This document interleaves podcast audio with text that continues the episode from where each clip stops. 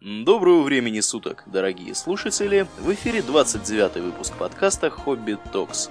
С вами его постоянные ведущие Домнин и Ауралиен. Спасибо, Домнин. А, в прошлый раз мы говорили о весьма интересных двух субъектах. Ну, мы успели, к сожалению, только двух затронуть, планировали еще одного третьего, но не получилось. О чем мы, Домнин, будем говорить сегодня?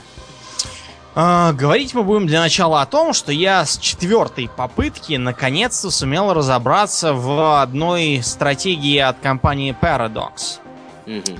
Стратегий у них много. Мы с тобой какие из них знаем и любим, Аурлиен? Парадоксов. Парадоксов? Да. Что-то я не могу припомнить. Подсказка крестоносцы. А, да, есть такие. Да. Э, славится компания Paradox именно глобальными стратегиями в свойственной одним им манере. У них действительно есть игра про раннее средневековье э, крестоносцы, Crusader Kings, mm-hmm. очень хорошие. Mm-hmm. У них есть игра про более поздние времена, про позднее средневековье, эпоху э, наемных армий и британского и владычества в Индии, Европа Универсалис. И есть э, две последующие игры. Это игра Виктория, которая повествует о викторианской эпохе 19 века. И игра Hearts of Iron. У нас известная как День Победы. Это про войну Вторую мировую. Да, ну и еще куча всяких других игр, да. которые не так известны. Да, так вот, во все эти серии я играл, кроме как раз Виктории, потому что мне она вся оказалась ужасно сложной, непонятной и скучной. Но вот с четвертого раза, а, между прочим, точно так же, как в другой игре, а, использующей викторианский сеттинг, Арканум, с четвертого раза я сумел продраться через интерфейсы и сложности и наконец понять, что игра действительно хороша. Сейчас вот играю и пытаюсь за Японию добиться статуса великой державы. Вернее, уже добился. Так вот, сегодня мы как раз и поговорим о викторианской эпохе. Эта эпоха вообще-то называется по имени кого? По имени королевы Англии Виктории. Да. Так вот, э, несмотря на то, что королева это Англии, а, последствия эпохи, в общем, ощущал на себе весь мир. В том или ином виде викторианская эпоха сказалась на США. Но просто потому что США, а, будучи англоязычной страной, они естественным образом копировали поведение старших братьев. А, сказалось это на Европе и, разумеется, на Азии и Африке. Там-то огребли последствий больше всех. Смотря как посмотреть. Так вот, Виктория. Она ведь была... Кто по национальности-то Виктория это? Виктория была не англичанка, что-то. Конечно, да. Она была совершенно не англичанка, она была немкой. А, текущая английская династия называет себя Винзорами, но это известно, какие они Винзоры, потому что на самом деле они всю жизнь были Ганноверы. Винзорами они заделались во время Первой мировой войны, когда как бы Англия с Германией воевала и Было непатриотично немножко носить фамилию Ганноверов. Это, в общем-то, не ново. У нас тоже Петербург переименовали в Петроград, чтобы не звучало на немецкий манер. Правда, то, что у нас у самих царская династия немецкая, по сути, вот, никого не смущало. Ну, то есть смутило, но... Ну да ладно. Так вот, королевский режим в Англии, он какой был? Абсолютный? Нет, это была парламентская такая монархия. Да, это республика, э, извините, не республика, государство, которое действует по принципу король царствует, но не правит. Сейчас королевская семья превратилась в, в общем-то, бесполезных и даже вредных паразитов, потому что э, в последние десятилетия единственным хорошим э, событием, связанным с ними, была женитьба принца на Кейт Миддлтон. Э, на тему, которую все переживали и которая потом родила наследника. А до этого они десятилетиями портили Британии настроение. То у них кто-то с кем-то разводился, то ругался, то его ловили на каких-то махинациях, то разбивались на машинах. В общем, одни досады этих королей, царей – Вот, и ведутся бесконечные беседы о том, что пора бы уже этих Винзоров разогнать, которые все равно ничего не делают. Но в 19 веке положение было немножко другое, и от короля или королевы в данном случае требовалось, в общем, изрядное участие в э, происходящем. Она должна была вести беседы с министрами, влиять на правительство. Ну, в общем, это не просто говорящая голова. Итак, а Виктория, она была красоткой? Да, в общем-то, не особой. Нет, не была. Вот, например, ныне правящая королева Елизавета II, она в молодости была весьма красивой. Рекомендую посмотреть на ее коронационный портрет. Она там прямо хоть сейчас бери и женись. Но вот Виктория это была такая стереотипная немецкая мещанка. Э, низенькая, коренастенькая, с таким простецким лицом, которое в фильмах про викторианскую Англию обычно встречается у разных там э, горничных и официанток. С примитивной причесочкой под прямой пробор, которую она так и носила до старости. В общем, ничем абсолютно не выдающаяся. Э, когда ее еще маленькой назначили за э, как бы королеву, просто еще под регенством, ее спрашивали придворные о том, как она будет править. Она говорила, что будет очень-очень хорошей. В общем, а, получилась такая вот эпоха под стать своей королеве. Чистенькой, аккуратненькой немецкой мещанке, а, вот, которая сидела дома, плодила толпы детей и внуков. Ее потом за это называли бабушкой Европы. А, вот ей пыталась соответствовать общественная мораль. А с моралью тогда была ситуация двойственная. Дело в том, что викторианская эпоха это сплошные противоречия. Это невероятные прорывы в науке, технике и общественном сознании. Это совершенно жуткое лицемерие и реакция. Это первооткрыватели, это домоседы, это м- отчаянные авантюристы и набожные э, бюргеры такие. Э, это... Не с бургерами. Да, не буду с бургерами. Это огромные богатства и безвкусная скромность э, внешнего убранства. В общем, это сплошные противоречия. Именно поэтому, между прочим, жанр парапанка так хорошо прижился, потому что панк в любом случае должен подразумевать противоречия между высокими техническими достижениями и низменным э, ходом бытия обычных людей. А, викторианская эра, она как раз под это очень хорошо подходит. Итак, в викторианской Англии продавалось лучше всего три вида книг. Какие это были книги, Аурлиен? Ты не знаешь? Я думаю, что с тех времен не все изменилось так сильно. Э, а насколько мне известно, э, сейчас самая продаваемая книга является Библия. Я думаю, да. что Библия наверняка была одной из них. Да, Библия действительно была, а кроме того, разнообразные нравоучительные книжки. Помнишь, мы с тобой у Марка Твена читали э, рассказ о дурном мальчике? Так. Так вот, э, этот самый рассказ о дурном мальчике мы советуем ему прочесть всем слушателям, потому что очень смешно и как раз вводит в курс дела. Был э, издевательской сатирой на нравоучительные рассказы, которые преподавались детям в тогдашних воскресных школах. Помнишь, э, как начинается этот, этот рассказ? Уже нет, уже не помню. Жил был на свете дурной мальчик, которого звали Джим. Заметьте, что в научительных книжках из воскресных школ дурных мальчиков обычно зовут Джеймс, но этого парня звали Джим. И не было у него благочестивой матери, болеющей туберкулезом или чем-нибудь в этом духе, которая была бы рада упокоиться в могиле, если бы не ее горячая любовь к сыну и мысль о том, что когда ее не станет, люди будут к нему холодны и жестоки. А, обычно в книжках для воскресных школ у дурных мальчиков по имени Джеймс а, бывают как раз такие матери, которые благочестивые умирают от болезней и молятся со слезами, стоя у изголовья кровати своего спящего непутевого ребенка. Но у этого парня все было не так. И звали его Джим, и не было его матери никакой болезни и чехотки, ничего бы то ни было в этом роде. Наоборот, она была женщина плотная, дородная, благочестием не отличалась и за Джима ничуть не тревожилась. Наоборот, она говорила, что если бы он свернул себе шею, потеря была бы невелика. В общем, в таком, в таком ключе развивается весь рассказ. Вот, рекомендую вам почитать, чтобы понять, о чем тогда писали в брошюрках.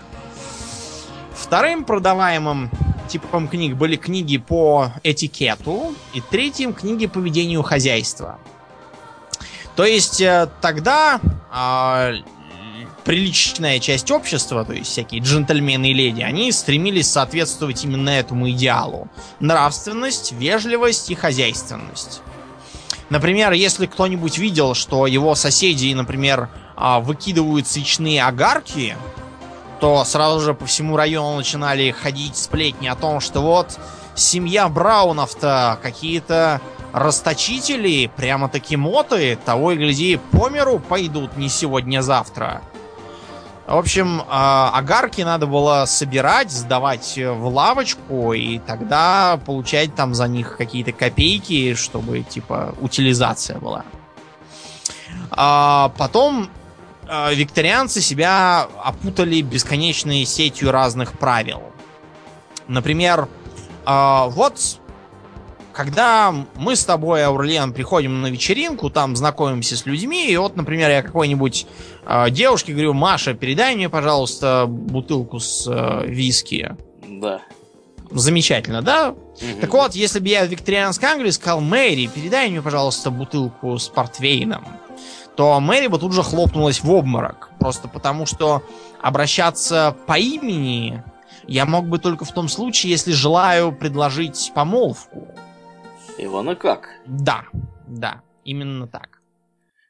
Потом, а, например, были разные а, правила о том, как ходить, как сидеть, как говорить. А, один, допустим, человек, который является по профессии офицером, должен сидеть так. Человек, который является чиновником, должен сидеть этак. Говорить они тоже должны сообразно со своим статусом и занимаемой профессией. Вот, например, а, если девушку, приехавшую в Лондон из деревни, зовут э, Марианной, то фиг ей, а не работа. Потому что на работу она могла устроиться какой-нибудь там горничной или официанткой, а на такую работу берут э, только девушек с простыми именами, типа просто Мэри. А Мэриан это что-то такое уже э, неподходящее. Мэриан это для леди для какой-нибудь.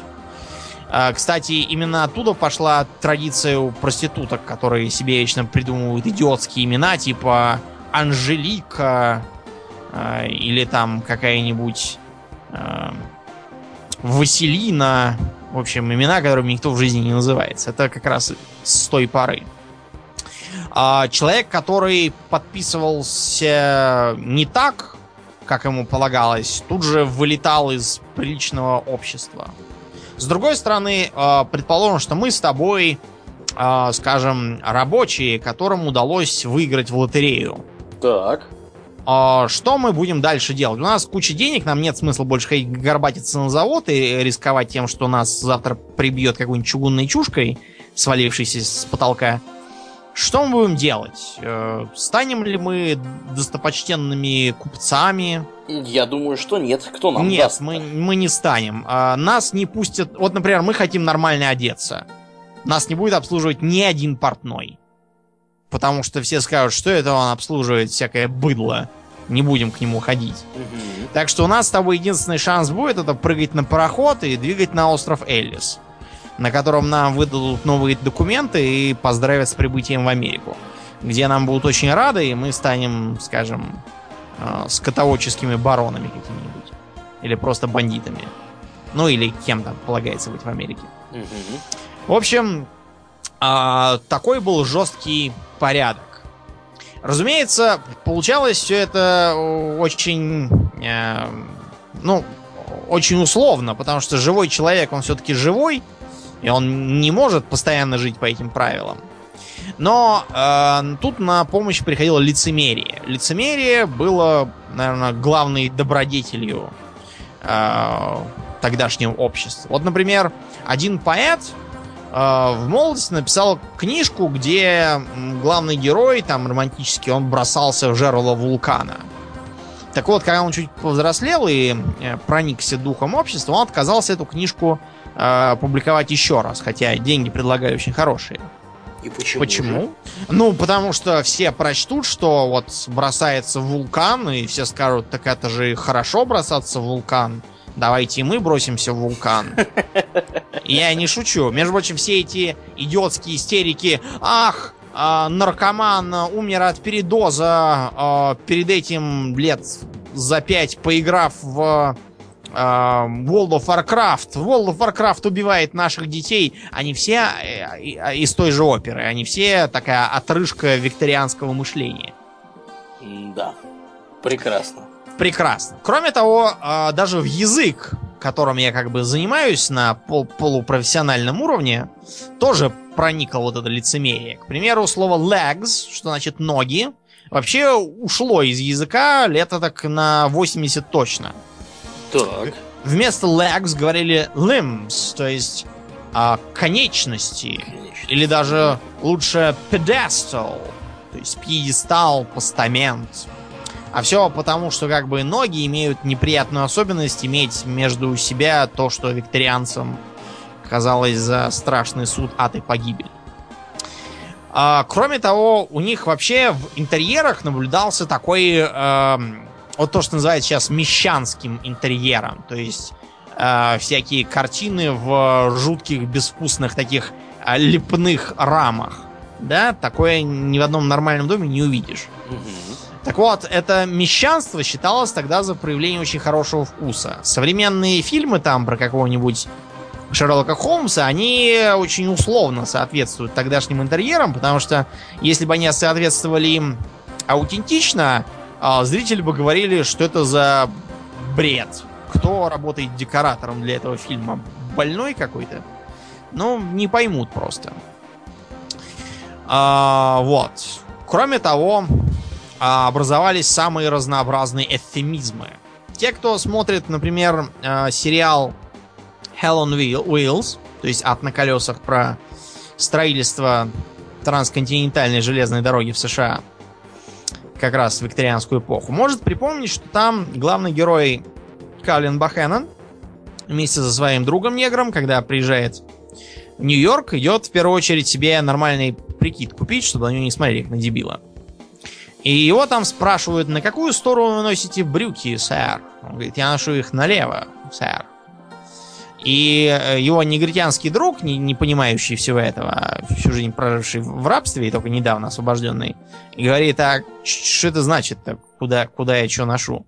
Так вот, это, скажем так, такой эвфемизм для портных, э, с какой стороны э, паховой части брюк сделать небольшое такое э, послабление в связи с мужской физиологией.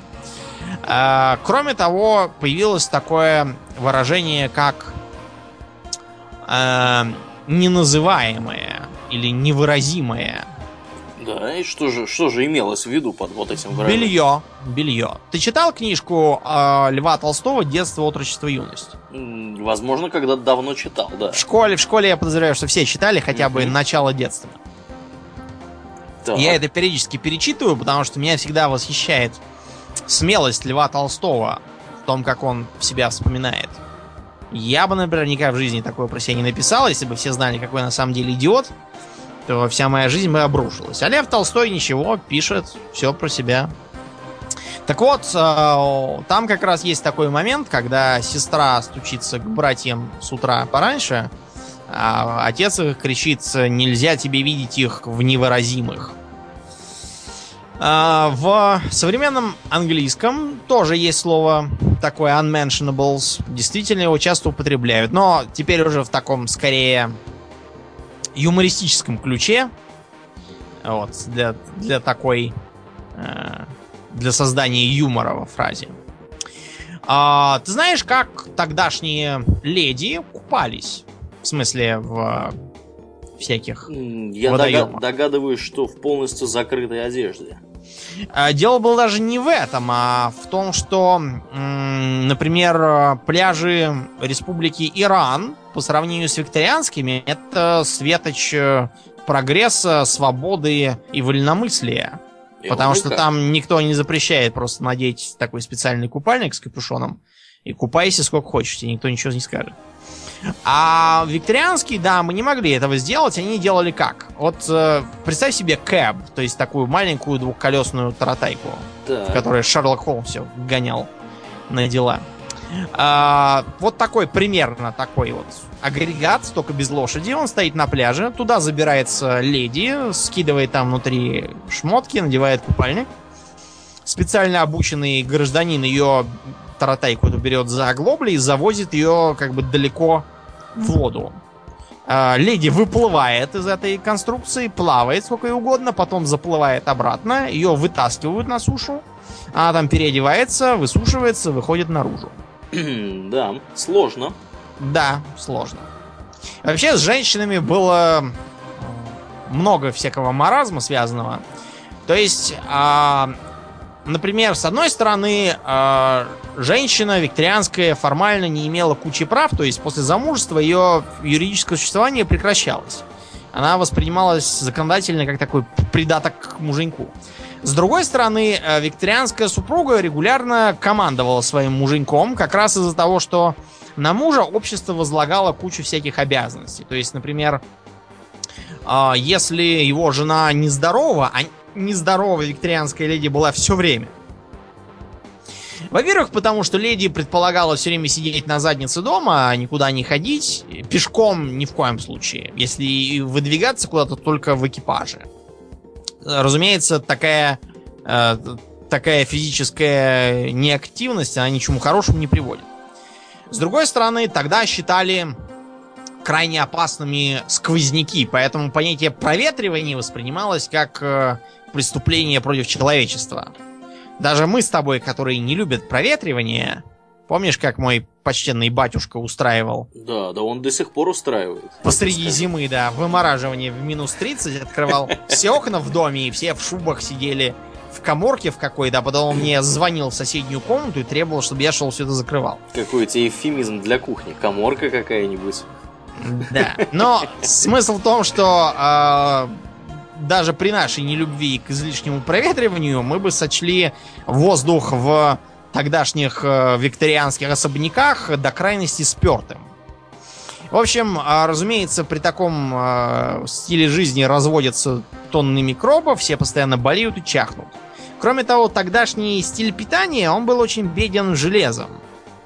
Несмотря на то, что в Англии как бы едят яйца, а в яйцах довольно много железа, но в остальном железа не хватало, поэтому бледная немочь, как это у нас тогда называлось, а у них это называется, вы будете смеяться, зеленокожесть, кор- коркам в данном случае не имеет отношения, это типичное название анемии, то есть малокровие. Да. Когда человек делается бледным, вялым, постоянно болит голова.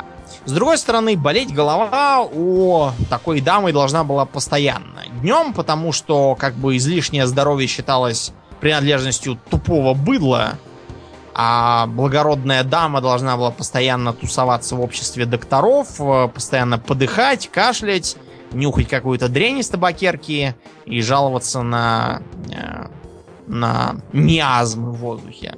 А по ночам голова не должна была болеть потому, что э, даме строго запрещалось как-то интересоваться сексом, то есть вообще. И, например, выходящим замуж девицам советовали «делай это ради Англии». Э, Я не уверен, что это очень интересно изображать превозмогание вот такое вот в постели. Поэтому проституция в Англии развелась такая, что даже сейчас при э, всеобщем бардаке и разврате на нее посматривают с почтением. Каталоги с проститутками можно было посмотреть даже в вполне приличных клубах для джентльменов. И к ним так или иначе бегали все подряд. Ну, потому что ежедневное превозмогание в постели надоедает. И хочется нормальной жизни. Вот. Э, в общем, такой вот был маразм. Он проявлялся везде, начиная с дурацкой манеры одеваться в какие-то совершенно нечеловеческие, приталенные, зауженные и застегнутые до самого горла э, костюмы и платья. Э, современные велосипеды, в смысле не те, которые пеннифартинги, у которых переднее колесо большое и к нему крепятся педали, а современные с цепной передачей, они появились как раз для того, чтобы женщины могли на них ездить. Ну, женщина же не может сидеть верхом на этом колесе, у нее юбка. Ну да. И вот, да, она вращала педали с помощью цепной передачи. Так что спасибо викторианской эре хотя бы за это. Вот. Но, с другой стороны, в викторианскую эпоху было и много другого. Например, известная английская манера четко держать пари. Была такая история про джентльмена, который неделю ходил с полукочаном капусты, надетым на голову. С самым невозмутимым видом. Э, дело в том, что он как-то раз до этого э, во всеуслышание позволил себе сказать что типа «Дорогой сэр, да если это так, то я согласен съесть свою шляпу, тысячи чертей меня побери». В общем, э, спор он проиграл, так что пришлось как-то решать вопрос с съедением шляпы. Поэтому он как раз и носил всю неделю качан с капустой, чтобы он на выходных сожрать. А, кроме того, тогдашние викторианцы крайне интересовались разными сомнительными даже сейчас видами литературы. С одной стороны, это, разумеется, порнография, а с другой стороны, это сводки о криминальных делах. Там, кто кого зарезал, кто кого выпотрошил. А, была какая-то шотландская не шотландская, не ирландцы были, просто жили в Шотландии. Парочка, Берк и еще какой-то ирландец, которые хватали всяких людей, которых не будут искать, потрошили их и тащили э, к местному профессору анатомии, которому крайне не хватало препаратов анатомических. Вот, когда их изловили, это был целый скандал. Ну и э, кульминацией стала история об убийствах на Уайтчепл. Да, которую мы упоминали в прошлый раз. И многие да. догадались даже, о ком идет речь. Уайтчепл это улица в Ист-Энде викторианского Лондона. Э, Аурлиан, скажи нам, а какие у Лондона вообще есть части? Что это за Ист-Энд такое? Это хорошее место или не очень? Ну, Ист-Энд это пролетарский район. Это... Это не очень, да, хорошее не очень место. Хорошее это место. мягко говоря. Да, да. А, Лондон исторически делится на несколько частей. Это Сити, то есть это деловой район. Это West End, это западная часть, в которой живут более, богатые. Да-да-да, она более респектабельная. Она и сейчас более респектабельная, всякие кабаки, э, театры, в общем, ночные клубы, все это там. East End это такое южное Бутово конца 90-х, начала 2000-х перманентная. Угу. Там сейчас живут всякие пакистанцы, индусы да. и прочие товарищи.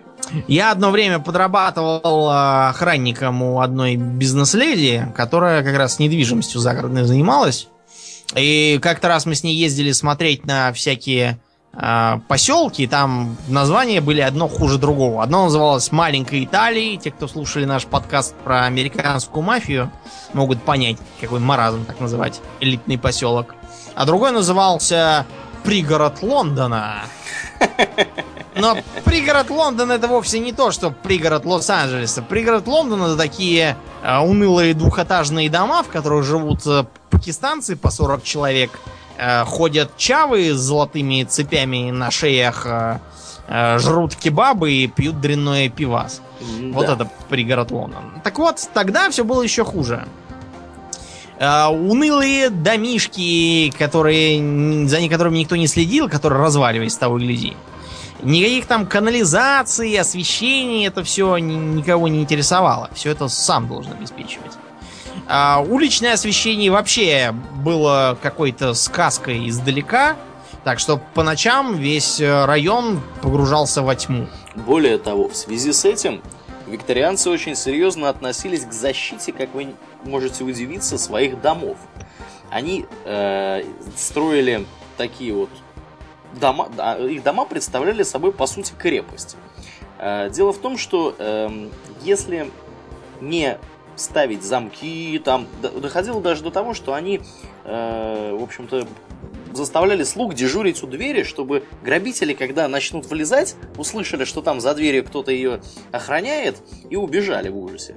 Вот, потому что иначе дом могли обнести, а, в общем-то, хозяев и прикончить вполне себе. Да, тогда с этим было просто. Более того, традиция отправлять с молодежью сопровождающего была продиктована не только тем, чтобы они там никуда не заглянули в тихое место и не согрешили, а тем, что тогда было распространенным видом преступлений, а, это такой гоп на одежду. То есть а, гопота хватала хорошо одетого молодого человека, с него все шмотки снимала и выгоняла его вон. Потому что тогда не было массового производства одежды, и дорогие шмотки это было ого-го. А помнишь у Чарльза Диккенса в книжке Оливер Твист, там а, малолетние гопники занимались тем, что воровали носовые платки. Сейчас это идиотски звучит, кому нужны чужие носовые платки? Да. да и даром отдать можно, если попросит, господи. А тогда это было очень ценно. При этом из-за носового платка поднимался целый кипиш. Ну, в общем, вы поняли. Так вот, а, тогда действительно было трудно, а вы Стэнди еще хуже. Поскольку а, там своего жилья ни у кого не было, все жили в разных ночлежках, а, влачили совершенно непонятное существование, занимались паденной работой, которой сегодня есть и завтра нет. Э, все повально были алканавтами, нищенствовали, кучи проституток везде сидят. В общем, плохо там было. И вот в 1888 году там стало еще хуже. Первый была найдена в подворотне Мэри Энн Николс. Ей было уже 42 года, она была старой и отживала свой век проститутки. Э, ей не удалось даже заплатить за ночлег в тот день, и ей пришлось идти на улицу работать, несмотря на холод и темноту. Так что, когда к ней из темноты кто-то подошел, она подумала, что дела идут не так уж и плохо. Э, рано утром, это было в пятницу 31 августа, ее обнаружил проходивший мимо рабочий, который решил, что это просто какая-то пьяная лежит. Он в темноте не разобрал ничего. И привел полицейского, чтобы тут ее доставил в отрезвитель. Но полицейский обнаружил, что у Мэриан Николс от уха до уха перерезано горло. Первое убийство, в общем-то, не произвело никакого фурора, но мало ли кого-то там подрезали ночью. Каждый день что-нибудь случается такое. Но через 7 дней исчезла 47-летняя темная Анни Чепман. Тоже проститутка, она, честно говоря, немного потеряла, потому что она помирала от туберкулеза. А, Ее нашли на заднем дворе, рядом с Уайтчепл. И она была уже нестандартным случаем. Почему нестандартным? Потому что ее голова была практически отрезана, а кишки были выпущены и положены где-то там рядом. А матку вообще не нашли, ее, похоже, удалили и утащили с собой. А на этот раз нашлось очень много свидетелей. Тут же поползли слухи, а полиция заинтересовалась происходящим. А, поползла паника. А, были сформированы добровольческие дружины. А, хватали всю проходившую по улицам гопоту, которая хоть какое-то подозрение вызывала. Высказывались самые дикие предположения. Например, кто-то успел брякнуть, что убийца носит свои ножи в маленькой черной сумочке. С какого будуна это кому-то привиделось, неизвестно, но потом начались погромы, потому что стоило хоть кому-то выйти на улицу с маленькой черной сумочкой, или с большой черной сумочкой. Или с маленькой фиолетовой сумочкой. Или просто выйти и кому-то что-то показалось. Тут же начинался погром, э, толпа, вопли, держи убивца, э, выдайте убийцу народу и т.д. и т.п. Да.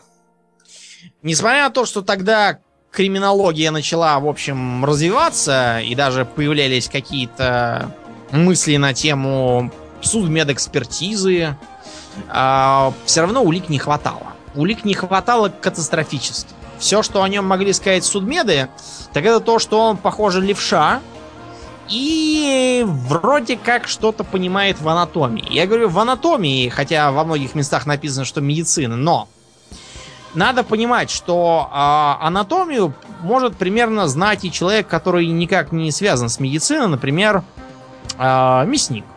Ну да.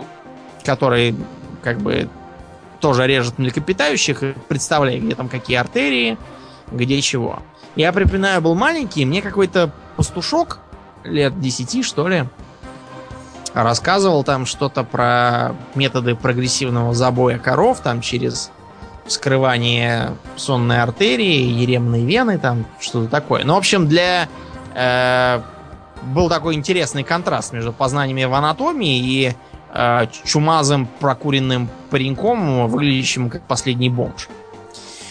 В общем, э, мнения разделялись. Одни говорили, что это может быть какой-нибудь врач, другие говорили, что это может быть просто какой-нибудь подмастерье, я не знаю, с или, я не знаю, бывший студент-медик, или кто-то, кто жил рядом со студентом-медиком и общался с ним. В общем, пред предположения высказывали разные от разных судмедов. 30 сентября, то есть почти через месяц после начала убийств, потрошитель убил еще двух женщин. Первой была длинная Элизабет Страйд, 44 года. Я смотрю, там что-то проститутки были все какие-то пожилые.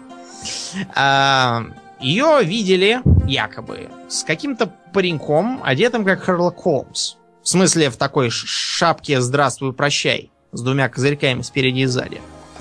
Свидетельство поступило от местного полицейского патрульного. Через 20 минут после того, как ее видели, ну, приблизительно, э, проезжавший э, через двор еврей, торговец, э, никак не мог понять, почему это его лошадь не идет через ворота. В общем, он решил, что там какая-нибудь яма или, может, какой-нибудь алканавт опять разлегся поперек пути. Слез и обнаружил, что, в общем, кровь еще течет. А, вероятно, еврей как раз спугнул убийцу. Тогда же была убита 43-летняя Кэтрин Эддоус. Эддоус как раз тогда вышла из кутузки, куда ее затащили то ли за пьянство, то ли еще за что. И, в общем, из нее вытащили практически все органы и большую часть сложили рядом кучками, кроме почки. Считается, что почку потом прислали в полицейское отделение. Ну и, наконец, э, от этого тела вела кровавая дорожка. Эта дорожка вела к двери, на которой мелом были накорябаны следующие слова. Написано было The Jews are the men that will not be blamed for nothing. Написано было крайне неграмотно. А, как эту фразу можно перевести? А, часто пишут, что это переводится как евреи не те люди, которых можно бездоказательно обвинять. То есть все это сводится к тому, что это а, алчные жиды а, зарезали женщин, а, чтобы не знаю, чтобы что, просто, просто ведь если евреи, то почему им не зарезать? Так многие мыслили. Ну да.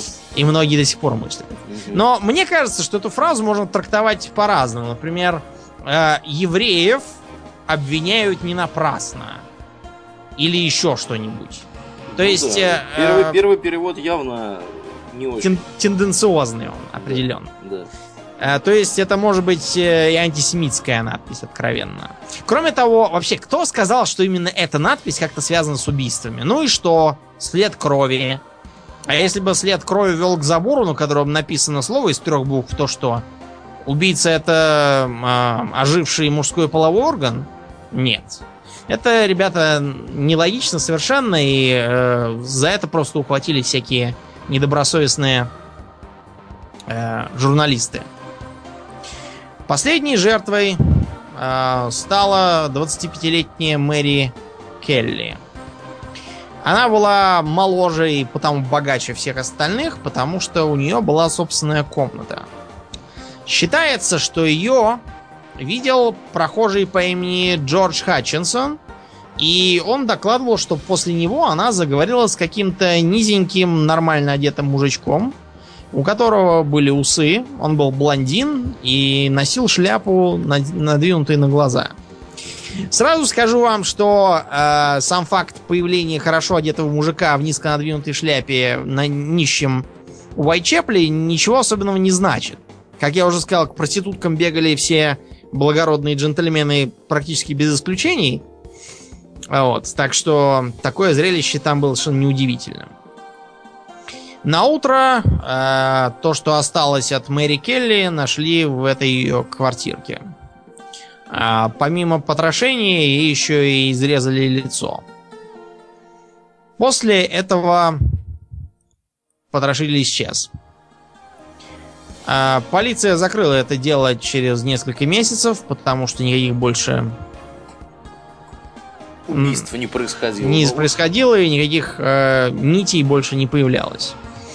Документация по делу была засекречена, но когда ее раскрыли, оказалось, что там ничего, кроме рассуждений на тему «а вот если бы докобы» нет. А, возникает очень много вопросов. А, как ему удавалось в таком густонаселенном районе оставаться незамеченным? Если он э, был хорошо одет, почему его никто, кроме одного мужика, предположительно, не запомнил?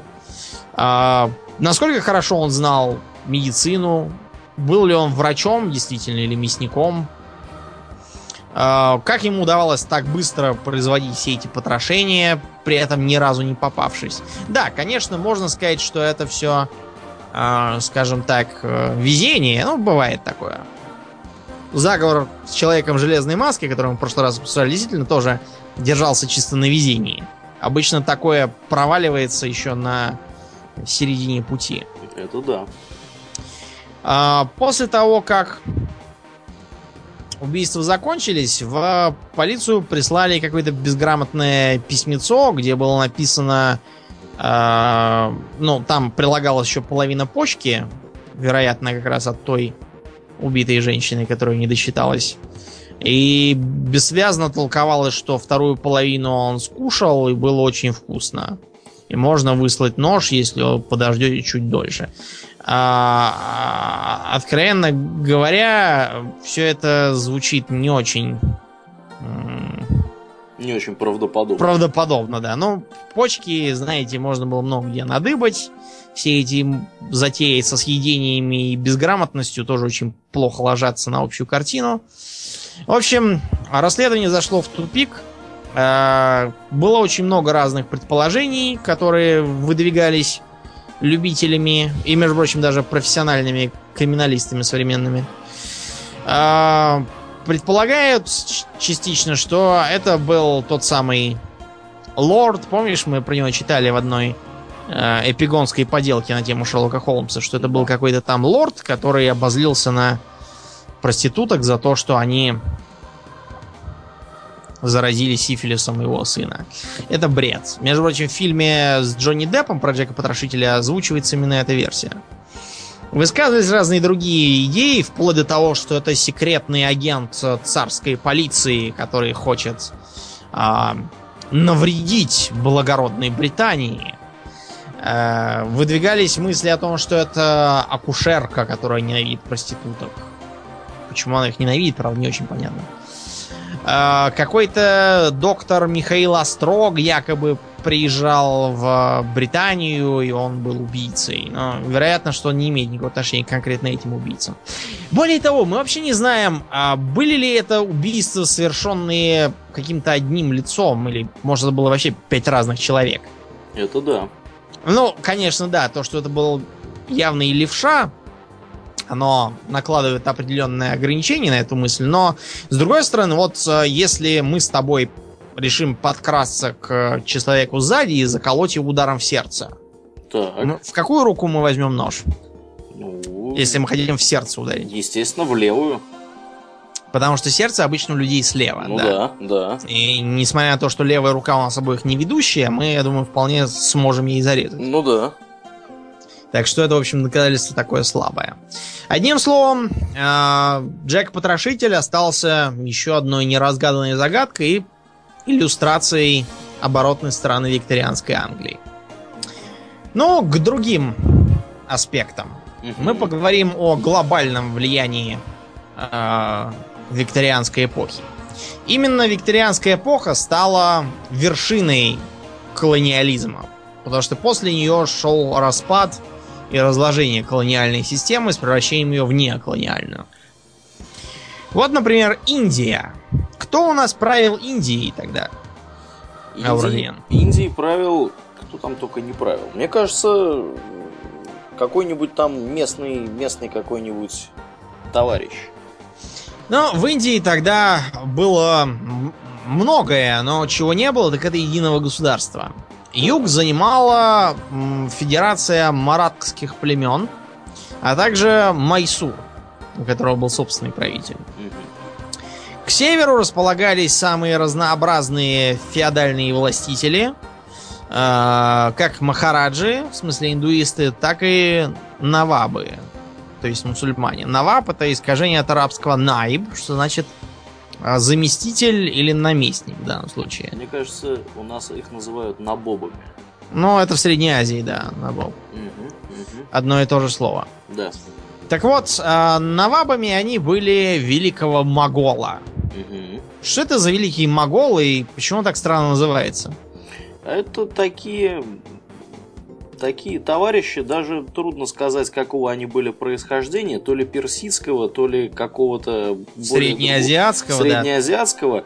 Да. Они, я так понимаю, были мусульманами. Да, они были мусульманами. И они правили севером так, Индии. Севером Индии, да, практически, и даже, даже большим куском Центральной Азии. Я так понимаю, что вот территория нынешнего Э, Пакистана и вот да. севера Индии это как раз их владение. Да, да. Через Афганистан они тоже прошли, но там их ничего особенного не заинтересовали. Вот, в общем, а, действительно, империя моголов контролировала изрядную часть Северной Индии, и так или иначе с ней надо было встречаться, считаться. Тем не менее, а, во-первых, само название Великий Могол это бред, потому что э, сами себя они так не называли. А, само по себе это считалось падишахством. Падишах это восточный вариант титула император. То есть шах это король, а падишах это как бы великий король, король королей. Ну, короче, империя. Да. Э, моголами их звали почему? Потому что э, безграмотные европейцы, которые первыми открыли это, решили, что это они добрались до земель э, монгольской империи, о которой они слышали а, о которой они помнили из письмен Марко Поло, который ездил как раз ко двору Хубилая хана, бывшего тогда китайским императором, несмотря на свое монгольское происхождение. Вот, они решили, что это как раз земли монголов. И вот, вот это вот э, прилепилось, причем прилепилось так, что даже современные индусы часто думают, что действительно какое-то отношение к монголам имеет название. Я, э, когда работал в конторе по экспорту генетического мусора имел беседу с э, одним индусом, который меня просил оценить трех девиц, которых он там себе выбрал. Вот. И он удивился, что я тоже выбираю девиц таких поплотнее э, на азиатский манер. Он говорит, а почему вот обычно ваши берут кого похудее? Я говорю, ваши я белые братья. Я говорю, я-то как бы не белый брат, я тоже с Азии с монголов, да, а он обрадовался, говорит, тут у нас тоже были великие монголы. Я уж не стал его расстраивать, что никаких монголов у них не было никогда. Великие монголы. Но сам факт, сам факт заметен. Причем, между прочим, в э, жалобах современных преподавателей университетских на студентов, которые ни черта не знают и несут чепуху, э, как раз фигурирует то, что одна студентка написала, что э, э, великие монголы правили Индией и Китаем, и они формировали единое государство под названием Индокитай. И, и, и держитесь. И э, император рассылал везде своих конфуциев. Когда профессор подавился и сказал, кого? Говорит, Конфуциев. Это такой э, чиновник, который учил всех э, управлению государством. Да, ну знаете, такой с бородой. Да, да. В общем, вот, вот, вот такую мешанину это складывается в головах и у местных жителей, и у и у заморских. Да, это Не будьте, не будьте такими. Так вот, именно раздробленность, поскольку, несмотря на то, что Могольская империя формально действительно занимала север Индии, на практике она как бы э, очень э, условно контролировала большинство своих вассалов, и поэтому в Индию начали, начали проползать многочисленные Ост-Индские компании, начиная с британской и кончая французской. Да, в том числе, по-моему, еще голландская была какая-то. Да, а как же? Как, как не быть? Да, их там было немало. В общем, в итоге английская, британская Остинская компания выкинула пинком под зад всех остальных и осталась в гордом одиночестве.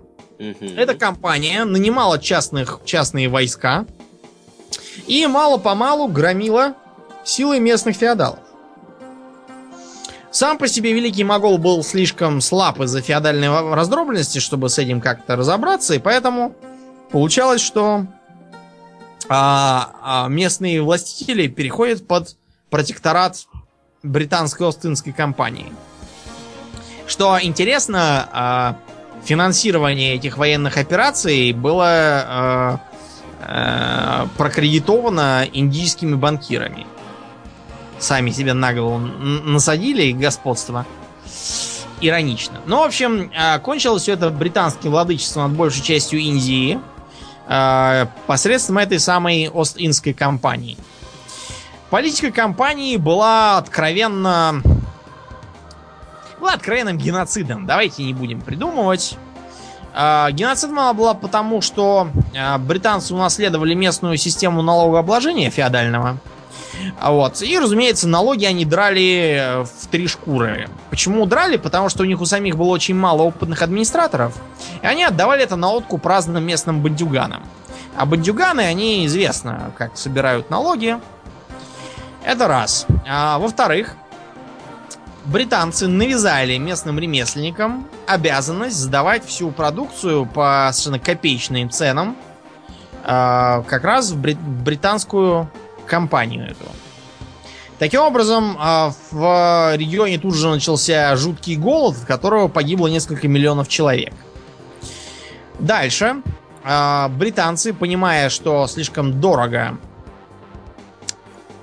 посылать туда белых наемников, они решили, что можно бы создать такие туземные части, так называемых сипаев. А, Сипаев старались а, умышленно собирать так, чтобы сыграть на противоречиях между разными э, членами индийского, индийской нации. То есть, проще говоря, между индуистами, между мусульманами, между джайнистами и между сикхами. То есть старались их собирать всех вместе, чтобы они не могли там друг с другом сговориться на какую-нибудь тему. И тем не менее, была допущена одна ошибка. Дело в том, что была принята на вооружение новая винтовка Ли Энфилда 1853 года. А, она же а, винтованный Энфилдовский мушкет. Это было совершенно обыкновенное стрелковое оружие. Ничего особенного собой не несло. Э, Мы в следующем выпуске, когда будем говорить про всякие технические аспекты той эпохи, мы обязательно поговорим про так называемые пули Минье и другие огнестрельные э, редкости. Так вот, э, эти самые винтовки и послужили поводом к восстанию. Дело в том, что тогдашняя винтовка не имела унитарного патрона, а имела бумажный патрон, который надо было зубами надкусить, высыпать часть пороха на полку, а все остальное вместе с пулей высыпать в ствол. Так вот, а чтобы они в сыром климате не отсыревали, эти самые бумажные патроны, их пропитывали специальной водоотталкивающей пропиткой. И пропитку эту делали, угадай из чего. Водоотталкивающую пропитку. Простейшая мысль. Вот сейчас, когда солдаты на мороз идут в караул, чем Так. им морду? Салом. Салом. Совершенно. Ну, ну, в общем, жиросодержащей да, мазь. жиросодержащей мазью, да. Так вот, именно жиром и пропитывались эти самые патроны. А чтобы добиться наилучшей влагонепроницаемости, Да и угадаю, свиным жиром. а хуже, смесью свиного и говяжьего жира, что для Индии это сразу можно, можно уже сразу объявлять восстание самому, не дожидаясь, пока он начнется. А для людей, которые вдруг не знают, в индуизме корова священное животное. Это да. Вот э, я сейчас имею крайне тесные связи с э, индийскими компаниями в сфере здравоохранения. И мне там без конца рассказывают всякое про себя, в частности про то, что у них э, коровы везде ходят, как священные животные. Их все подкармливают, они там сами чем хотят, тем и занимаются. И если, скажем, корова вышла на дорогу и задумалась о своем, то все стоят и ждут, пока она пройдет. Потому что, например, как-то повредить корове, например, не разглядев в темноте ее сшибить, это преступление уголовное. Обратите внимание, это в, в сегодняшней Индии. Хотя, конечно, сегодняшняя Индия тоже не может считаться прямо совсем подходящей страной. Мне, например, один мой э, коллега, доктор, жаловался, ну, вернее, он восхищался порядком у нас в России. Говорил, что у нас такая замечательная полиция, если гаишники останавливают, они там вклеят штраф или, по крайней мере, отругают. А вот у них там в Индии просто в морду дал полицейскому и поехал дальше. Я не шучу. Именно так и происходит. Ну, в общем, а, соответственно, свинья это нечистая среди тамошних мусульман. Ну, среди любых мусульман животное. Ну да. Вот. И тамошние мусульмане тоже оказались не в восторге. Короче, брать в рот э, бумагу, пропитанную салом священного или нечистого животного, это совсем не то, к чему стремятся тамошние солдаты. А, между прочим, они почему еще так остро прореагировали? Потому что им пришлось, э, в смысле не им, а их команду пришлось пойти на уступки. То есть э, всякие праздники местные признавать, не морочить им голову христианством сверх меры. Ну, в общем, относиться с уважением к местным порядкам. Относительным уважением. В общем, а, несмотря на то, что в подразделениях состав был сильно смешанный, из-за вот этой вот говяжьей свиной смазки им удалось сговориться и восстать. Кроме того, появились самые разные бредовые и мистические идеи о том, что а, сто лет будет править власть иноземцев, а через сто лет все станет багровым. А если отчитывать от битвы при Плесси, когда как раз э, был разбит первый индийский феодал в бою войсками компании, то да, получалось, что в 857 году власть компании должна была быть окончена. Ну, в общем, на э, этой почве начало распространяться недовольство. Недовольство жестоко э, было подавлено. Э, все зачинщики были повешены. Э, полк, э, в котором они служили, был разогнан. Ну и, в общем, на другие полки это произвело крайне негативное впечатление. Новые патроны отказывались принимать на отрез, то есть вообще. И винтовки сами тоже отказывались брать, демонстративно отказывались отдавать старые винтовки. А, были всякие инциденты во время учебных стрельб.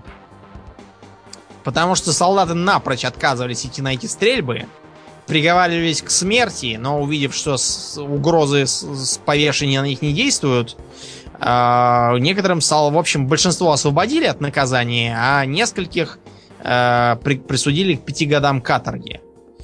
А, в общем, все это крайне плохо воздействовало на моральный дух, ну и э, кончилось э, беспорядками, бардаком.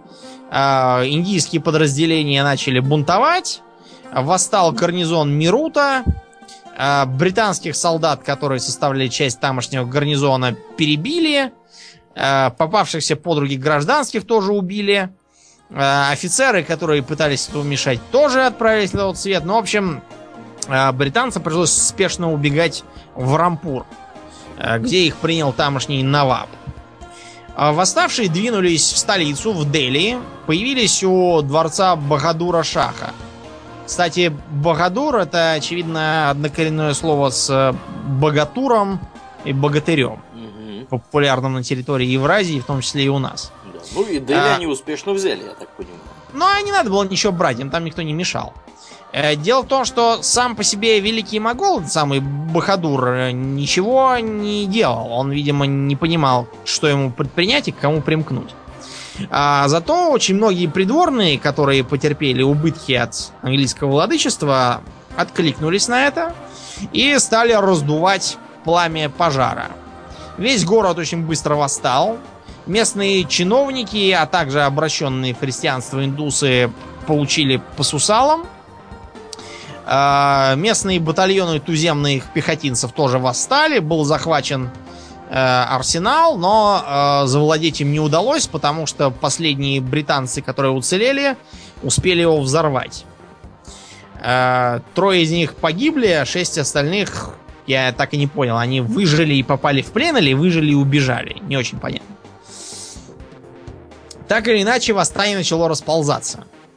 Дело в том, что англичане успели уже провести там телеграф, поэтому а, в данном случае он сыграл против них.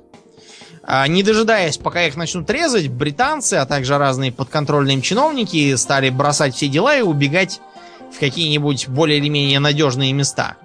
Например, в Форт Агры. Помнишь а, книжку такую за авторством Конана Дойла «Знак четырех»? Угу, да. Так вот, там как раз э, речь э, шла в том числе о приключениях солдата, который служил в крепости Агры, в котором укрывало 6 тысяч европейцев тогда, и который там э, увидел шанс пойти к успеху. Э, в общем, э, увидев, что грязные иностранцы бегут, повстанцы решили, что дело, в общем-то, в шляпе. Приободрились. А, да, Бахадур Шах осмелел, тоже заявил, что все, э, наша власть. Э, заявил, что власть великих моголов восстановлена, и все должны покориться империи. Этим он тут же настроил э, пробританские, живших на юге Индии маратхов, которым в, в гробу этот, в гробу видали этого великого могола. Вот, и некоторых других сепаратистски настроенных граждан. Первое время мусульмане тоже воодушевились и решили устроить джихад. Тут они вдруг вспомнили, что они делятся на суннитов и шиитов, и тут же позабыли про каких-то англичан. Какая разница, что тут иностранцы порабощают страну?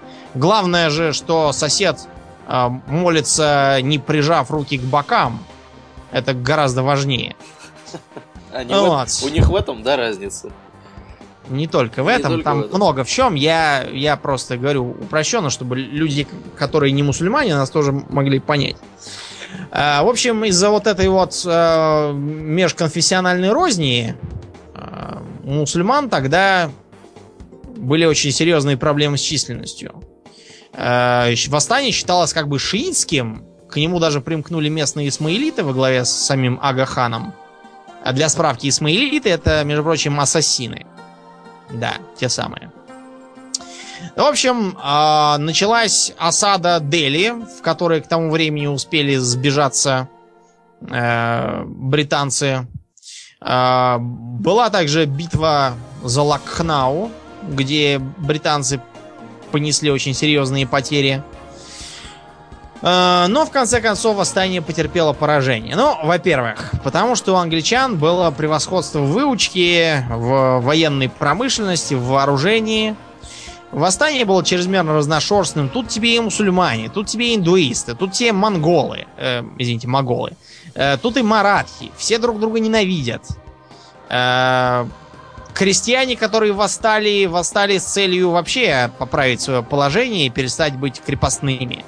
Феодалы восстали наоборот за тем, чтобы на них никто тут не давил и не мешал им грабить крестьян.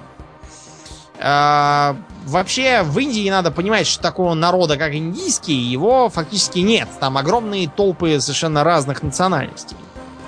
Причем те, кто говорит, что вот у нас в России очень много разных народов, они э, просто не понимают, что такое много разных народов. Э, в Индии до сих пор по-английски, наверное, говорят, э, ну, не только потому, что это мировой язык, а потому, что это гораздо проще, чем говорить на искусственно созданном языке хинди. И это, в общем-то, единственное, что объединяет совершенно разных этнически и по своим обычаям и даже внешнему виду э, местные народы. Ну, в общем, э, британцы подавили это восстание, тем не менее, оно имело серьезные последствия. Во-первых, э, Остинскую компанию разогнали. Ну и правильно сделали, собственно. Да, потому что было решено, что она уже свою роль сыграла, а сейчас она только мешает. Э, кроме того, она вообще последние десятилетия была убыточной, клянчила в парламенте какие-то деньги все время на себя. Ну, в общем, не нужна она уже стала. И в Англии было введено прямое английское правление. Именно из-за этого э, королеву Викторию назвали императрицей Индии. А, были проведены всякие законы, которые улучшали положение местных помещиков индийских. И они очень хорошо жили и не возбухали. А, в дальнейшем освобождении Индии от иноземного владычества играли роль совсем другие люди. Об этом мы, кстати, тоже как-нибудь поговорим, о таком великом человеке, как Махандас Карамчанд Ганди. Он же известный как Махатма. Угу. Это одно из колониальных достижений того времени. Второе. Опиумные войны. Mm. Аурлиан, что такое опиум? Опиум? Наркота это такая, мне кажется. Ну, хорошо, что наркота, но как бы из чего делается, как употребляется? Ты такие вопросы задаешь, как будто я прямо вот употребляю опиум прямо. Ну, я как бы тоже не употребляю и даже не распространяю. Да. Не надо думать, что я тут сижу в комнате, заставленной пачками долларов и так, положив ноги на стол, пересчитываю наркоприбыли. Нет, просто это, мне кажется, довольно общеизвестная политика. Опиум э, тогда был главным наркотиком мира. В принципе, сейчас э, положение сохраняется, если принять во внимание, что героин это опиат. Э, про коноплю тогда знали крайне мало, несмотря на то, что употребление конопли насчитывает как минимум 2000 лет. Еще древние скифы кидали в костер коноплю и вдыхали дым. Но их просто не учили, что нужно взять пластиковую бу... А, так, ладно. Это нас за пропаганду скоро прикроют. Да, да. лучше будем помалкивать. А, так вот, опиум это э, млечный сок опиумного мака или вообще мака. Вы думаете, просто так мак запретили, какой бы то ни было сажать? Именно поэтому. Дело в том, что если вот это вот э, головку маковую надрезать бритвочкой, то будет уступать такой белесый сок, немного напоминающий таковой же у одуванчика. Но если сок одуванчика э, содержит полезный каучук, и в теории одуванчики можно перерабатывать на резину, хотя никто этого не делает, а, то сок мака содержит как раз опиум. Эти смолки подсыхали, после чего их собирали в чашечку, Э, можно было их толочь и курить в трубке. Такой специальный китайского образца. Действие происходило, ну, типично опятное. Чувство счастья, забытия, дурмана. Ты как будто в другом мире, где нет ни начальства, ни злой бабы, которая говорит, где ты девал деньги – ни долгов, ни обид там каких-нибудь, ни хамов в общественном транспорте. Ну, в общем, типичная, так сказать, наркоманская Типичная... тема. Да, да. Так вот, почему именно опиум стал так важен? Ну да, наркоторговля, она и сейчас очень важна, но тогда это был вопрос стратегической важности. Дело в том, что тогдашний Китай, а именно империя Цин, проповедовала крайне изоляционистскую политику. А, это в конечном итоге сыграло сильно против нее, потому что империя Цин, как мы уже говорили, шла вообще поперек всякой логики и варилась в каком-то своем собственном соку и жила где-то у себя в голове внутри. Например, когда в 1793 к ним приезжал посол от английского короля и привозил всякие телескопы, ружья, э, всякие там машинки, часы механические, ну, короче, технические новинки. Император Тянь Лун посмотрел на это все и через переводчика сказал, что нам никто не нужен, возвращайтесь обратно и забирайте свои подарки. А королю Георгу Третьему он отправил письмо о том, что мы довольны тем, что вы остаетесь в покорности под небесному царству. Продолжайте в том же духе. То есть надо понимать, что император понятия не имел о том, что происходит в мире, что плевал на него этот Георг Третий, ни в какой покорности перед ним никто уже не был, и э, в ближайшие же десятилетия Китаю станет очень туго. Почему стало туго? Дело в том, что Китай имел практическую монополию на очень многие интересные товары. Например, шелк. И дело тут не в шелковых труселях для модниц, а в совершенно стратегических товарах. Например, для парусов шелк годится, а для разных э, парадных видов униформы, для некоторых технических целей тоже нужен шелк-сырец. Короче, стратегический товар. Кроме того, чай. Несмотря на то, что первое появление чая в Европе было не очень-то славным, а, французы заявили, что это а, смесь сена с навозом. А, и до сих пор пьют один кофе. В Британии, наоборот, чай очень сильно оценили и принялись потреблять во все возрастающих количествах. Там же можно было добыть некоторые другие интересные э, товары, тот же самый бамбук, который мог пригодиться. В общем, ничего этого купить э, по сути не удавалось, потому что э, Китай разрешил торговлю с европейцами только специальной гильдии из 12 купцов. А для иностранных судов был открыт только один порт, это Гуанчжоу. Э, это рядом с Гонконгом. А, если кто не знал.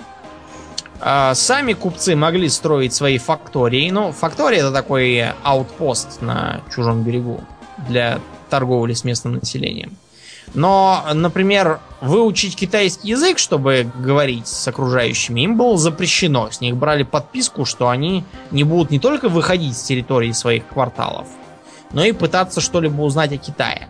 Даже нормальной карты береговой линии Китая ни у кого не было, и никто путем не мог сказать, где у них какие порты могут находиться.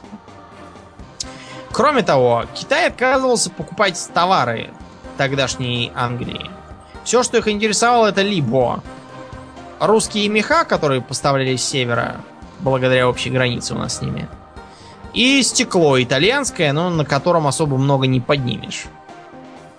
А вот Англии нужны были товары, которые им соглашались продавать только в обмен на твердую валюту, проще говоря, серебро.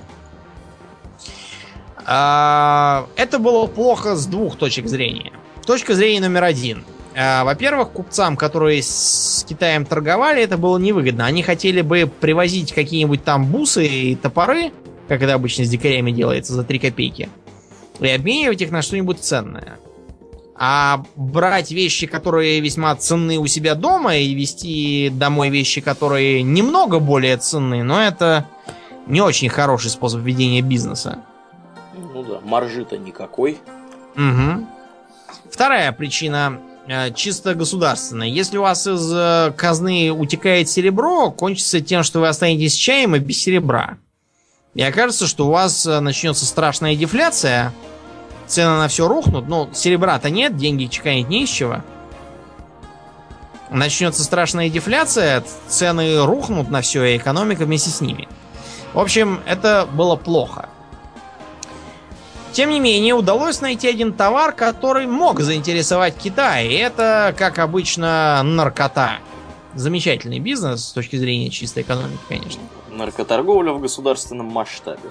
Да. Несмотря на то, что это как бы было незаконно по каким бы то ни было законам, хоть по китайским, хоть по английским, тем не менее, британская Остинская компания, которая еще тогда существовала, приобретает монополию на закупку опиума в тогдашнем как раз свежеприобретенном Бангладеше современном. Тогда называлась Бенгалия. И она продает для себя с большой выгодой этот опиум в Китай. И к, к концу существования британской Остинской компании объем продаж составляет полторы тысячи тонн. Эти полторы тысячи тонн э, это, ну, чудовищное преступление по нынешним временам. За это там будут с войсками просто подстерегать, топить, расстреливать. Без всяких шуток. Именно так поступают с грузами кокаина, которые везут через всякие там подводные лодки самодельные в США. Даже до такого доходит. Фу, давно уже дошло. Подводные лодки. Подводные лодки самодельные, да, чтобы везти кокаин. Солидно. Кончается, в общем, тем, что компанию разогнали, и а, опиум начинают торговать просто частные купцы. Так как их было много, то они моментально добавили а, еще 500 тонн к общему объему, получилось всего 2000 тонн. В Китае началась такая повальная наркомания, что э, озаботились даже в Пекине. Дело в том, что наркоманами был каждый, был э, каждый третий чиновник провинциального уровня. А в отдельных учреждениях, которые были связаны с торговлей, больше половины служащих были наркоманами. А в армии наркомания тоже достигла совершенно повального э, масштаба. Ну и, в общем, китайский император решил, что пора с этим заканчивать, и направил своего специального уполномоченного Линя Цзэсюя, чтобы он прекратил промысел иностранных дьяволов и уничтожил принадлежащий им наркотик. Угу. А после этого за пострадавших купцов вступилось британское правительство и в сороковом году объявило Китаю войну. А в том же месяце, апреле, в Китай отправилась эскадра из 40 кораблей с 4 тысячами солдат на борту. Э, они, конечно, не из Британии плыли, а из Индии. Американский президент сказал, что это очень справедливая война, поскольку она способствует свободе торговли. Э, этому удивляться не надо, потому что мы, например, сегодня уже упоминали Чарльза Диккенса и его человеколюбивые писания про Оливера Твиста и других несчастных людей. Так вот, вы знаете, что Чарльз Диккенс сказал по поводу восстания сипаев в Индии? И что же он сказал? Жаль, что я не главнокомандующий войсками в Индии. Я бы объяснил им на понятном языке, что считаю себя назначенным на эту должность по божьей воле, чтобы уничтожить весь этот народ. Это так, чисто к слову. Добрый Чарльз Диккенс, он был вот такой. А, заметьте, что добрый он как бы к своим, а к грязным индийским недочеловекам совершенно не то у него отношение. В общем, Китай потерпел тяжелое поражение. Ему был навязан неравный договор. А, им пришлось заплатить огроменный выкуп потому что англичане заняли Гуанчжоу. А, и им пришлось отдать один небольшой островок такой в Южном Китае. Неподалеку от острова Хайнань. Как называется этот островок? Островок это называется Гонконг. Совершенно верно. Называется он Гонконг, хотя Гонконг это э, по местному кантонскому диалекту, а правильно он будет Сянган. Э, вы знаете, что первым сделали новые китайские власти после того, как британским губернаторам пришлось очистить территорию и убраться обратно в Англию, отдав остров Китаю. Переименовали его? Но нет. Первое, что они сделали, это пошли и поободрали все красные почтовые ящики королевской почты. Чтобы и духу английского не было. И последний конфликт, о котором мы сегодня поговорим, Э, который вам позволит понять, как выглядела европейская дипломатия. Это франко-прусская война 1870-71 годов. Так. С чего она вообще началась? А, вот почему она называется именно франко-прусской? Что такое за Пруссия вообще? Пруссия это было такое государство на территории современной Германии, очень воинственное. Вот, и э, с большим таким количеством известных военачальников. Да, да, это было крайне милитаризованное государство, вокруг которого была, по сути, создана современная нам Германия. Давай-ка вообще напомним людям историю Германии от средневековья до наших дней. Так. в средние века Германия существовала? Как единого целого ее не существовало. Она была в разные времена либо раздроблена на такие вот независимые относительно государства, а, либо одно время существовала Священная Римская империя, так называемая. Да, да. Дело в том, что э, Священная Римская империя полностью называется как Священная Римская империя германского народа. Так. А, первоначально идея была в том, что это будет нормальное государство, и первое время действительно было таковым, просто потому что раздробленность считалась нормой в раннем средневековье. И тогда же обнаружилась э, вражда между Франкской империей и Священной Римской. А, Франкская империя очень быстро оформилась во Францию, а вот Священная Римская империя осталась как была. Со временем она утратила все связи с Римом, который первоначально тоже входил в нее. И римская называлась уже чисто по привычке. Тем не менее, соперничество шло очень долго, а пока, наконец, оно не закончилось с победами Наполеона, возглавлявшего тогда Францию. Наполеон потребовал от э, тогдашнего императора Священной Римской империи прекратить ее существование и впредь называться императором Австрии. Все остальные государства всякие Баварии, вот та же Пруссия, всякие там э, Мекленбурги, Саксен, Кобург, Готы, э, Ганноверы. Все это отправлялось в свободное плавание. Угу. Так вот, а, к тому времени, то есть к 870 году, стало очевидно, что Пруссия начинает брать верх. А, как раз э, незадолго до этого произошла австро-прусская война. За 4 года до этого. Произошла она как раз за гегемонию над германскими землями. А, Австрия тогда проиграла, и Пруссия сформировала так называемый Северо-немецкий союз. Или Северо-германский, как вам угодно. Единственное, что оставалось Пруссии, ведомой знаменитым канцлером железным таким. Как звали железного канцлера? Э, Бисмарк? Да, Бисмарк Отто фон Бисмарк. Отто, Отто фон Бисмарк, да. Так вот, все, что ей оставалось, это преодолеть мелкую проблему, а именно недовольную Францию.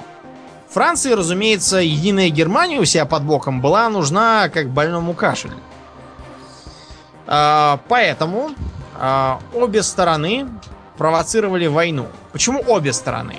Потому что Франция, ведомая Наполеоном III, хотела раз и навсегда в зародыше подавить всю эту немецкую великодержавную идею. Наполеон III был большим специалистом по средневековым осадным орудиям. Он оставил нам очень много разных интересных научных работ о том, как там всякие катапульты работали.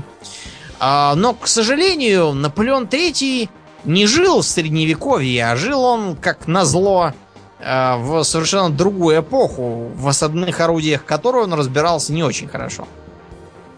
Тем не менее, воинственного пыла ему было не занимать, он все хотел прославиться как настоящий Наполеон, не хуже своего предка, и потому э, бесперечь провоцировал Пруссию на конфликт. А прусский король Вильгельм I не очень-то интересовался всем этим. Он был уже старый дедушка. Э, все время ездил по курортам, лечился там от чего-то. В общем, его это не очень интересовало. Но вот Бисмарк, а также приближенные к нему генералы, такие как фон Мольтке, э, считали, что Франции надо хорошенько дать по морде, а после этого уже можно будет объединить Германию в единое целое и тогда доминировать на европейском континенте. Так вот, а как раз, раз, э, распределились роли в партии? Дело в том, что э, тогда как раз начался династический кризис в Испании. Там скинули с трона Изабеллу II королеву, и были выдвинуты две кандидатуры. Одна из Франции, а другая из Германии. Так вот, от, от, со стороны Германии э, из, выступал некий Леопольд Гегенцоллер, родственник прусского короля Вильгельма I Гегенцоллерна. Поэтому французский посол э, потребовал от Вильгельма I прекратить всякие э, поползновения немецкого кандидата на испанский престол. Вильгельм I написал своему родственнику, что ему надо было закатать себе губы и не создавать тут проблем. Так что Леопольду пришлось смириться и запрятаться куда-то там в дыру. Казалось бы, замечательно, но во Франции-то были все недовольны, там ожидали, что Вильгельм заортачится, скажет «да никогда», и вот тогда будет повод на него напасть. Канцлер Бисмарк тоже был раздосадован и думал, блин, старый дурак упускает такой хороший случай поквитаться с французами. В общем, а, тогда Франция решила испытать судьбу еще раз. Прислала своего посла опять и потребовала от Вильгельма, чтобы он дал э, формальное обязательство о запрете Леопольду претендовать на испанский престол, а также вообще для всей династии Генцоллернов э, на ту же самую тему. Ну, во-первых, это требование абсолютно хамское. Это я вам говорю как человек, который МГИМО закончил и понимает кое-что о дипломатическом этикете. А во-вторых, э, Вильгельм ответил французскому послу, что как бы этот Леопольд, он не крепостной, и приказывать он ему не может. Он может его один раз попросить, а дальше уже он как знает. Что касается остальных членов династии Генцоллернов, то тут уж вовсе э, никак он на них повлиять не может. Это все совершенно независимые люди. Взрослые и не подчиняющиеся ему. А из Парижа пришло третье требование. Подписать бумагу, чтобы Вильгельм никогда не покушался на достоинство Франции. Э, тут уже любой нормальный человек на месте русского короля просто дал бы в морду привезшему этот послу. Но он был уже очень старенький, поэтому он просто отказал послу в приеме. И, э, в общем, тому пришлось ловить его где-то там на вокзале и э, рассказывать королю обо всем этом, когда тут в поезд садился и куда-то там ехал в столицу, в Берлин. Король Пруссии пообещал, что потом еще это обсудят, и направил депешу канцлеру Бисмарку об этом.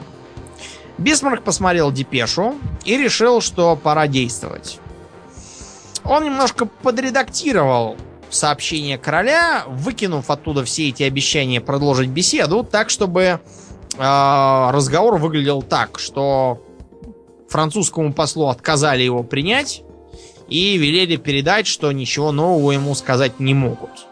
То есть, попросту говоря, его послали куда подальше. И эту депешу он потребовал опубликовать в газетах. Расчет оправдался. На что рассчитывал Бисмарк? Что, с одной стороны, в Германии, в Пруссии, вернее, тогда, все прочтут это и увидят, что их э, старенькому доброму королю с пушистыми седыми бакенбардами наносят одну за другой обиды дерзкие лягушатники. И за это им надо жестоко отомстить. Ну а с другой стороны, когда во Франции прочитали то же самое, то там тоже начался вой о том, что их невероятно вежливому послу указывает на дверь лакей прусского короля. И такое, таких обид Франция не прощает. И началась война. А, несмотря на то, что Франция начинала войну на ура патриотической ноте, заканчивать ее пришлось совсем по-другому. Наполеон III слетел с трона как пьяный со стремянки. А, в Париже начался кратковременный мятеж, закончившийся разгромом Парижской коммуны и установлением так называемой Третьей Республики. В общем, Франция на этом довольно надолго закончилась, вплоть до Первой мировой войны, а Германия смогла объединиться в единое целое. После чего все мы знаем, к чему это привело. Ну да, да. Вот, примерно, примерно так э, выглядел 19 век. Те, кто утверждает, что он очень скучный, мы, мы им советуем поиграть в стратегию Виктория 2 с обоими дополнениями от Paradox Interactive. Э, там вы сразу поймете, что и драка за Африку, и конфликты за сферы влияния, и отчаянные попытки э, отсталых государств догнать своих угнетателей. Все это весьма интересно. И во всем этом крайне интересно поучаствовать. Мы рекомендуем. Ну а на сегодня выпуск мы будем заканчивать. В следующем мы поговорим о разных э, менее материальных достижениях викторианской эры. Например, о технологиях, о взгляде на будущее викторианцев, о дирижаблях, о паровых машинах, о войне между севером и югом Соединенных Штатов, а также о некоторых других интересных вещах. Ну да, да. Ну, а на сегодня будем Всё. закругляться, да. На сегодня мы заканчиваем. Я напоминаю, что э, это был 29-й выпуск подкаста Хобби Токс. Э, Мы приглашаем всех, кому интересно, э, приходить к нам в группу ВКонтактике, которая vk.com slash hobbytalks. Там у нас э, бывают интересные обсуждения. Э, И вообще мы стараемся как-то общаться со слушателями. Да, постоянно. выпусками. Каждый день я проверяю лично и общаюсь с публикой, отвечаю на вопросы. Отвечаю в личке тоже. Да, не стесняйтесь да. мне Авто- писать. Автографы подписывает Да, и да. так далее. Вот. А это был еще раз 29-й выпуск подкаста Хобби Токс. С вами были его постоянные ведущие Домнин. И Аурлиен. Спасибо, Домнин. До новых встреч, друзья. Пока.